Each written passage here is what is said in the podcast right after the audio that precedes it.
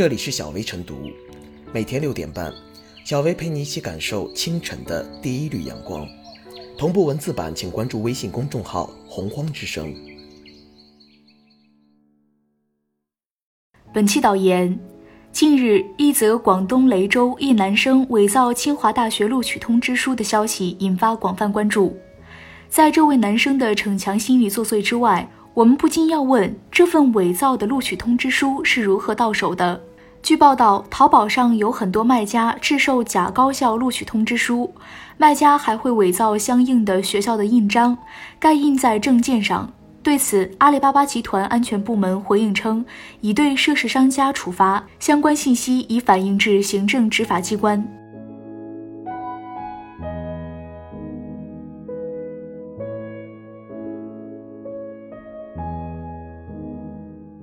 别把伪造清华录取通知书当笑话看。事实上，该考生曹某只考了二百多分，且平日成绩不算突出。但其父亲却对这份录取通知书未产生怀疑，也多少能看出在其教育中家庭的缺失。据当地村民介绍，曹某父母靠渔业养家，父母基本早出晚归，而其父亲介绍，儿子平时很乖，做饭干家务都是他。考虑到这些因素，或许不难理解为什么伪造的录取通知书一开始能够蒙混过关。不过，这背后所涉及到的农村教育的子女教养模式仍值得深思。闹出这么大一个乌龙，考生伪造录取通知书显然已经溢出家庭范围，成为了公共话题。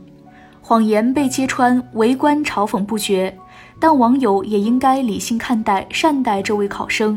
尤其是避免用过激的言论指责和取笑考生，让这家人平静地去消化这个大乌龙的影响。帮助考生走出情绪困境，以免做出过激行为。此外，还应看到拿伪造的录取通知书欺骗家长不是私事，也不能单纯的把它当笑话看。据了解，曹某的录取通知书是花三千元找人制作而成的。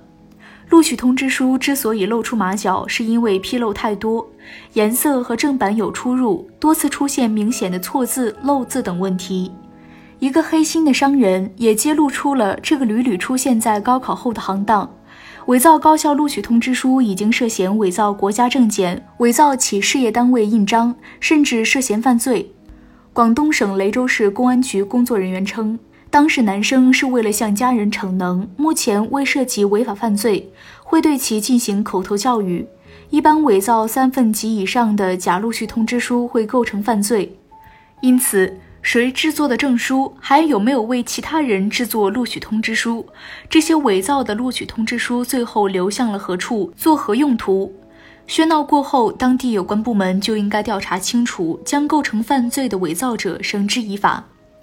事实上，伪造录取通知书的问题一直存在。去年也曾出现过江苏一男子寄出十四份伪造的大学录取通知书被抓获的事件。记者注意到，网上有多名卖家声称制售假高校录取通知书，价格从一百八十元到二百元不等。在淘宝上，多家店铺称可定制高校录取通知书，包括专科、本科、研究生录取通知书，甚至还有包含通知书、入学须知、入学登记表、家庭调查表、贫困资助申请表、信封、家长信、国家资助宣传彩页。参军宣传彩页和 EMS 空白手写快递面单等套装出售，而且这些录取通知书均盖有相应学校的印章，几乎可以以假乱真。要知道，录取通知书又不过是办假证者诸多业务的一项。从此前曝光的诸多案件中可以看到。出生证、身份证、毕业证、结婚证、离婚证、律师执业证、驾驶证、采矿证等各种资格证，甚至还有人死后的火化证，办假证业务无所不在。这也提醒有关部门加大对伪造公章、办假证牟利的现象打击力度，不能任他们明目张胆、肆无忌惮地在网上公开售卖。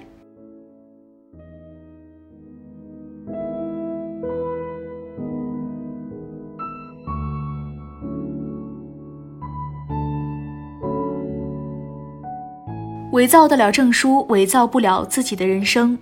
出现这样的灰色产业其实并不奇怪。随着我国高等教育的普及以及社会的快速发展，招聘单位对学历的要求也越来越高。但与之相对应的是，截至二零二零年六月三十日，根据教育部官网公布的数据，全国共有本科院校一千两百七十二所，其中九八五、二幺幺高校仅有一百余所。对于大部分人而言，名校高学历是很遥远的梦想。为了在日渐激烈的竞争中获取优势，一些人便打算用伪造学历的手段进行欺诈，让自己能够得到更好的机会。而部分无良商家也瞄准这种自欺欺人的心理，大发横财，赚取非法利益。应当注意到的是，售卖、购买伪造的录取通知书只是中间一个环节，无良商家能做的不只是录取通知书、毕业证书、资格证书等，也可以炮制出来。而拿到伪造证书的买家，则可能利用证书谋取非法利益，造成严重的后果，从而构成违法犯罪。但这个产业并不那么完善。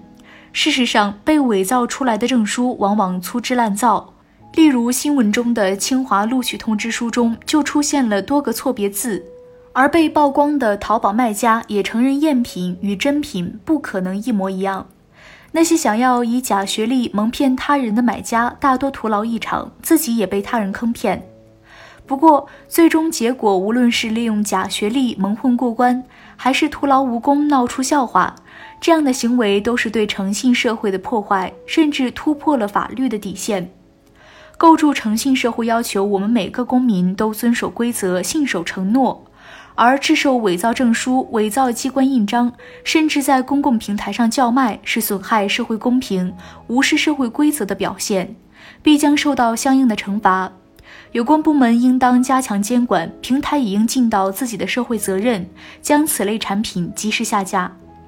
伪造证书最终会欺骗的，其实只有自己。新闻中的男生事后表示自己非常愧疚，这份作假的录取通知书或许暂时愚弄了他的父亲、他的乡亲，但凭借这张假的证书，仍然不会被清华录取。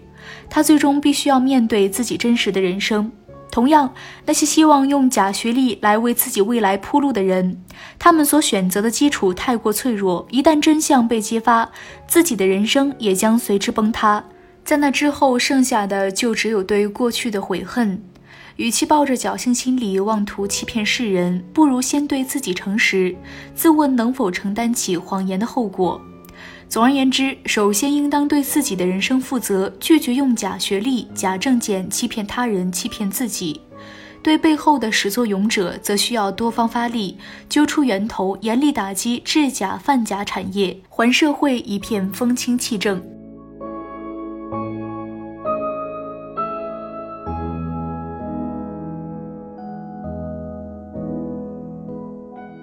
小薇复言，广东这名曹学生伪造清华大学录取通知书，轰动乡里，甚至引发全网关注，结果让自己和家人丢了丑，堪称一幕不折不扣的荒唐剧。不可否认，为人子女总希望得到父母长辈的认可，但建立在谎言上的认可并不会持久，反而会带来失望和厌恶。对此，不仅孩子要学会面对现实，家长也应该认清现实。舆论也应该反思现实，给孩子一个机会，让其在合适的舞台上找回自己，而不是在冷嘲热讽中迷失自己，在舆论的裹挟中放弃自己。即使上不了大学，这场人生风暴也可以看作是大学给曹同学上的一课。